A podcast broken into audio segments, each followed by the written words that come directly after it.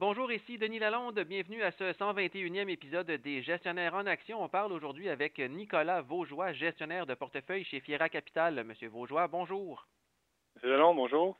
On parle beaucoup du marché obligataire depuis le début de l'année. On dit qu'après quatre mois, là, on arrive à la fin avril, c'est le pire début d'année ou l'un des pires débuts d'année dans l'histoire pour le marché obligataire. Est-ce que vous pouvez commencer en nous faisant d'abord un petit portrait de la situation? Oui, en effet. C'est un des pires débuts euh, de l'histoire du marché obligataire euh, au Canada et même aux États-Unis. Euh, passé, dans le fond, qu'on a vu les taux d'intérêt monter, et non pas juste le taux directeur, mais partout, les 5 ans, les 10 ans, les 30 ans. Si on regarde les 10 ans, euh, les taux ont monté euh, de 150 points de base, donc 1,50% euh, Et les écarts de crédit aussi des obligations de société sont plus larges. Donc, en chiffres, ça se traduit par une perte là, actuellement de la classe d'actifs de proche de 10% depuis le début de l'année 2022 pour les obligations canadiennes. Et c'est très semblable du côté des États-Unis. En termes historiques, il faut qu'on dans le passé, on a vu des mouvements de la même magnitude en termes de hausse de taux. En 94, les taux aussi avaient, monté encore plus, de 300 points de base, mais la durée des indices et les taux étaient plus hauts, donc l'effet avait été un peu moins euh, néfaste. Pour retourner, avoir un trimestre négatif de 10% comme on a vu cette année, il faut monter fin 79 ou en 4-5 mois, comme on a vu en 2022, les obligations avaient perdu 10% Mais vu que les taux étaient à haut de 10, toutes les pertes avaient été récupérées en l'espace d'un an. La, situation est un peu différente parce qu'on part de taux beaucoup plus bas depuis 4 mois. C'est ça, parce qu'au Canada, entre autres, là, on était à 0,25% le taux directeur. Et là, on est rendu quand même à 1% Et les hausses de taux directeur vont se poursuivre, en tout cas au cours des prochains mois. Et est-ce que justement, ces hausses de taux directeur-là sont les seules à blâmer pour les reculs du côté du marché obligataire? C'est sûr que les taux, directeurs, les taux obligataires partout euh, sur la courbe de taux d'intérêt sont en fonction de la conjoncture économique, l'inflation, la croissance. Et ce qui s'est passé aussi, c'est que les banques centrales ont certainement tardé à normaliser leur politique monétaire, où ils disaient depuis euh, deux ans, dans le fond, que l'inflation allait être transitoire. Et le fait qu'il y ait le sentiment qu'elle ait changé de leur côté, de dire que finalement l'inflation n'est plus transitoire, mais il va falloir qu'ils s'attaquent davantage au problème. C'est ce qu'on a vu aussi, la, rapidité de la hausse des taux qu'on voit actuellement sur les obligations 10 ans et 30 ans, où ce que ça a monté énormément et où ce qu'on enregistre des pertes actuellement que l'on voit. Donc les taux directeurs, c'est anticipé dans le marché actuellement où est-ce que ça va finir du moins. Maintenant, c'est une question à savoir où est-ce que l'inflation euh, s'arrête.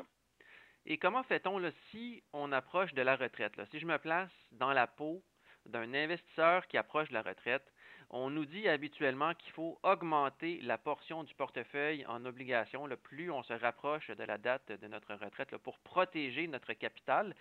Et là, qu'est-ce qu'on fait pour conserver nos avoirs dans les titres à revenus fixes sans perdre euh, trop d'argent? La réponse à ça, c'est qu'on reste patient et on focus sur les émetteurs de qualité. Donc oui, quelqu'un qui regarde son portefeuille obligataire actuellement est à la baisse de 10% cette année sur les quatre premiers mois, mais ça dépend aussi quand est-ce qu'il a acheté ses obligations. Donc, si, euh, par exemple, un investisseur a acheté l'année passée, où ce que mandat obligataire donne un rendement de 1,75, avec une durée de 8, mais il peut s'attendre à faire son 1,75 s'il reste là-dedans euh, jusqu'à la fin de la durée ou l'horizon qu'il avait initialement. Tant qu'il n'y a pas de défaut sur son portefeuille obligataire, il, ne perdra pas d'argent. Tant et aussi longtemps qu'il ne va pas entre-temps, puisque les taux sont plus hauts. Mais actuellement, on voit des belles opportunités dans le marché obligataire, puis des obligations même de société, euh, même de gouvernement, qui peuvent être attrayantes pour des investisseurs. Donc, c'est important de choisir l'horizon, la maturité d'une obligation qui va aller en ligne justement avec les objectifs euh, de l'investisseur. Mais un investisseur, par exemple, pour donner une idée de taux qu'on peut aller chercher sur une obligation 5 ans municipale au Québec, c'est dans les autres 4% Donc, quelqu'un qui achète une obligation 5 ans municipale cette année et qui reste assis pour les cinq prochaines années va faire son 4% jusqu'à terme échéance de l'obligation. Par contre, si on compare ça avec le taux de l'inflation en ce moment qui est à 6,7% ça reste quand même un rendement légèrement négatif, là, en tout cas pour le moment. Exact. Donc, le taux réel, actuellement, sont encore euh, négatifs. La différence entre l'inflation et les taux obligataires, euh, que ce soit de société ou municipal ou provincial, se rétrécit actuellement. La question un million de dollars, dans le fond, c'est où est-ce que l'inflation va arrêter? Est-ce que les banques centrales vont réussir à la ramener dans des eaux de 2-3 ou elle va rester haute et élevée euh, comme actuellement. Donc, si ça revient vers les 2-3% ça peut être un investissement très attrayant. Sinon, les taux devraient continuer à monter et il va y avoir des meilleures opportunités davantage euh, plus tard.